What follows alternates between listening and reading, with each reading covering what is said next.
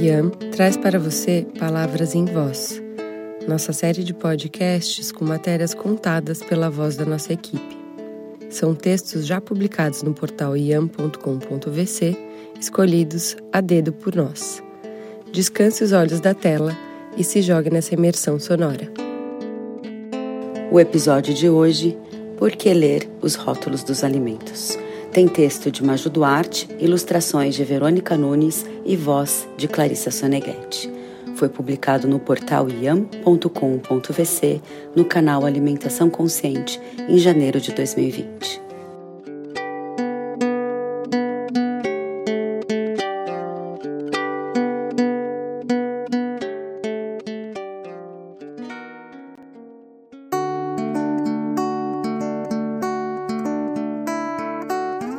Nossas escolhas são poderosas, você já sabe.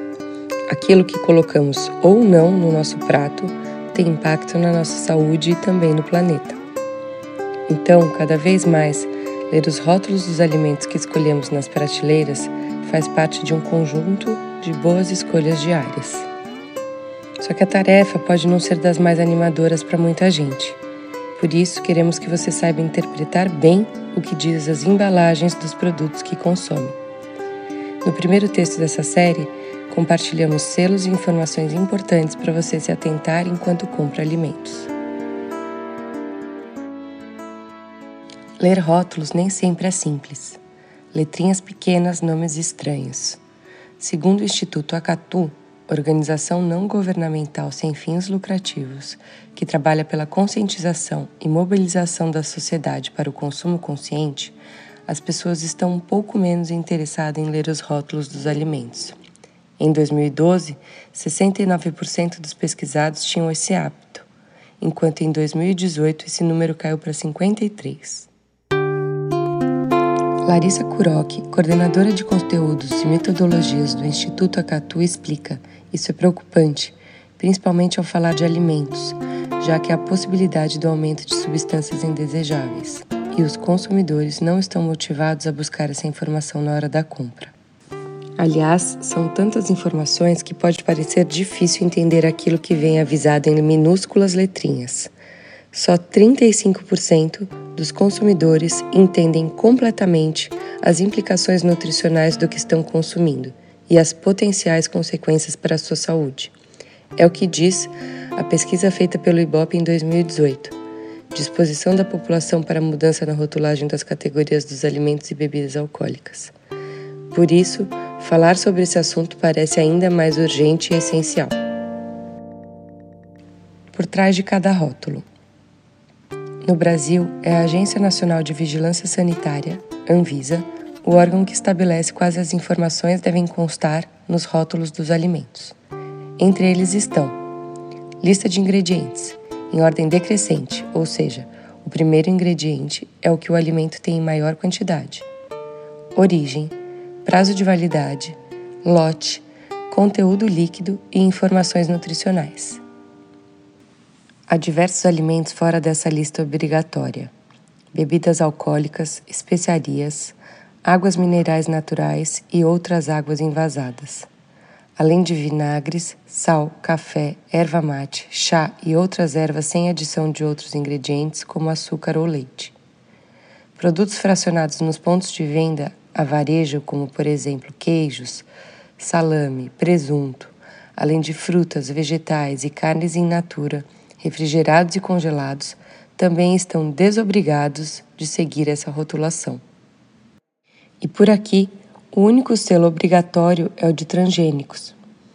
Laís Amaral, especialista em alimentos do Instituto de Defesa do Consumidor, esclarece.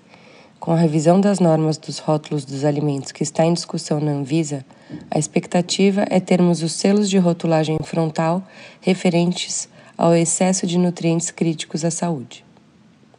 Repare nos rótulos dos alimentos. Aprenda a ler o que diz cada informação impressa nas embalagens do que você consome e reconheça selos importantes que certificam bons alimentos.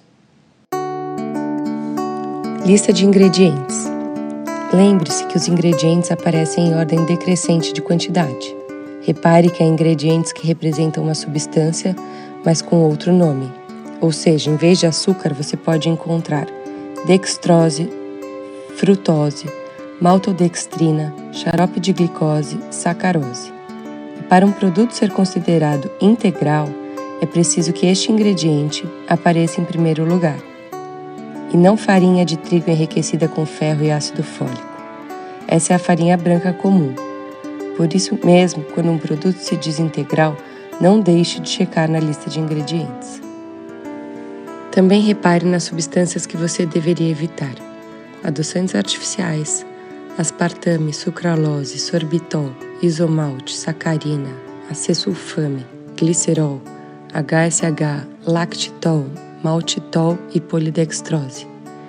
Xarope de milho com frutose, conservantes BHT e BHA, benzoato de sódio, glutamato monossódico, nitrato e nitrito de sódio, gordura transhidrogenada, bromato de potássio e corantes artificiais. Achou confuso? Basicamente, os melhores alimentos são aqueles em que você reconhece os ingredientes. Origem e prazo de validade. Prestar atenção na origem do produto destacada nos rótulos dos alimentos ajuda a saber sua procedência e a pesquisar mais sobre o fabricante. No prazo de validade, é preciso conter ao menos o dia e o mês quando o prazo for inferior a três meses. Quando o tempo de conservação for maior, é preciso informar o mês e o ano. Conteúdo líquido indica a quantidade total de produto contido na embalagem. O valor deve ser expresso em quilo ou em litro. É comum notar que algumas empresas reduzam o conteúdo de suas embalagens em relação a versões anteriores, e essa informação vem assinalada aqui. Lote é um número de controle da produção. Caso haja algum problema, o produto pode ser recolhido ou analisado graças a essa identificação. Informação nutricional obrigatória é a tabela nutricional. Aqui vale prestar atenção aos níveis de gordura saturada, importante para diversas funções em nosso corpo, mas que em excesso pode fazer mal. Em gordura trans, que deveria ser evitada pois não há nenhum nível de consumo recomendado, e o nível de sódio, que idealmente não deveria ultrapassar 2.000 mg ao dia em um adulto saudável. Já entre os nutrientes que devem ser priorizados estão fibras, vitaminas e minerais. E na tabela em frente a cada ingrediente existe o percentual dos valores diários recomendados para você se basear. Aos alérgicos, o que contém? Graças ao Põe no Rótulo, uma mobilização de mães que não tinham informação sobre ingredientes alergênicos dos industrializados, hoje é obrigatório o destaque da presença ou risco de presença de 17 substâncias nos rótulos dos alimentos.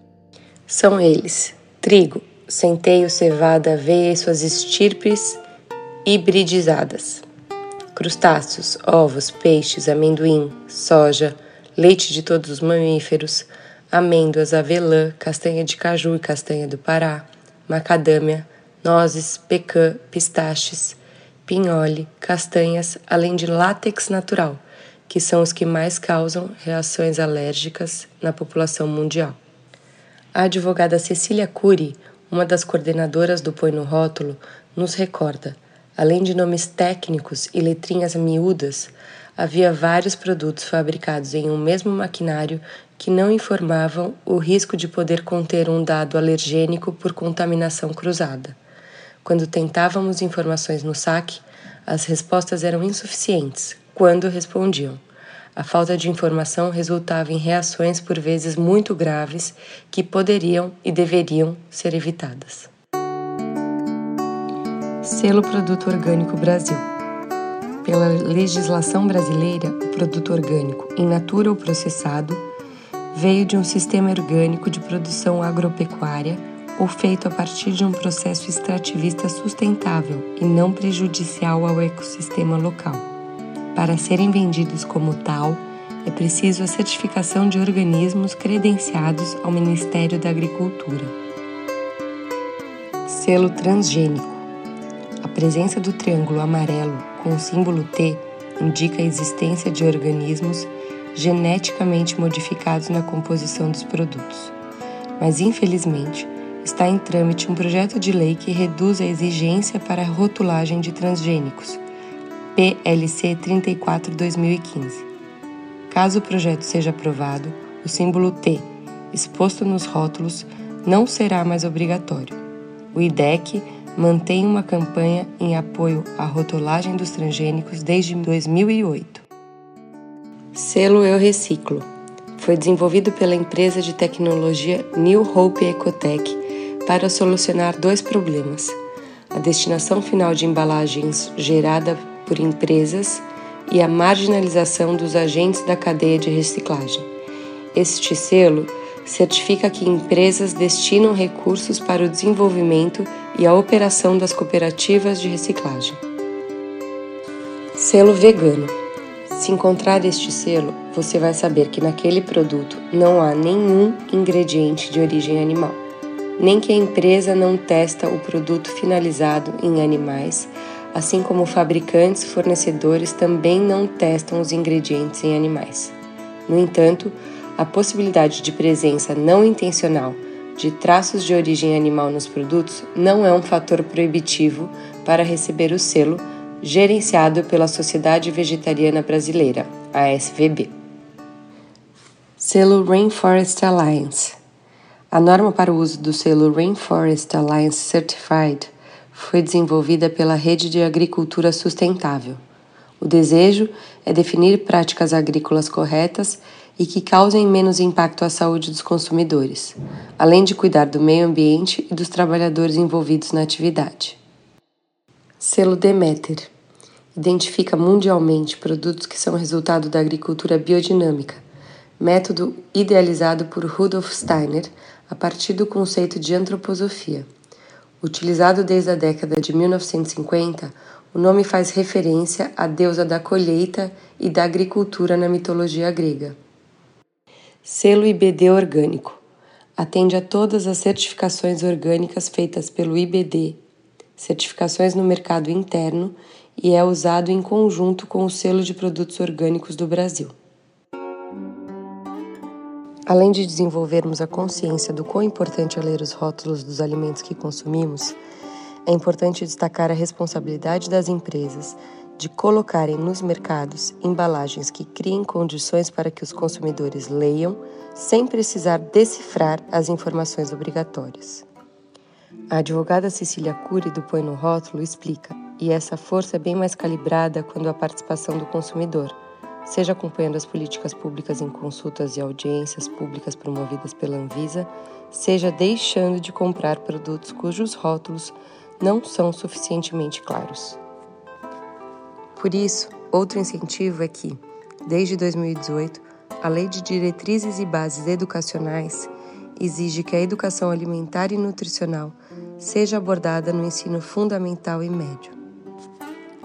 Larissa Kuroki, do Instituto Acatu, finaliza: é necessário um processo de educação dos consumidores.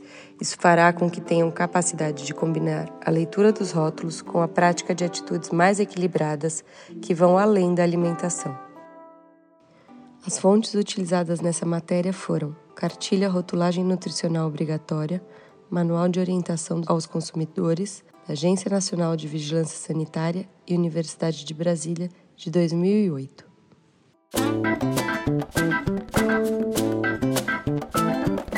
Se você lembrou de alguém enquanto escutava essa matéria, pode compartilhá-la em texto ou em áudio.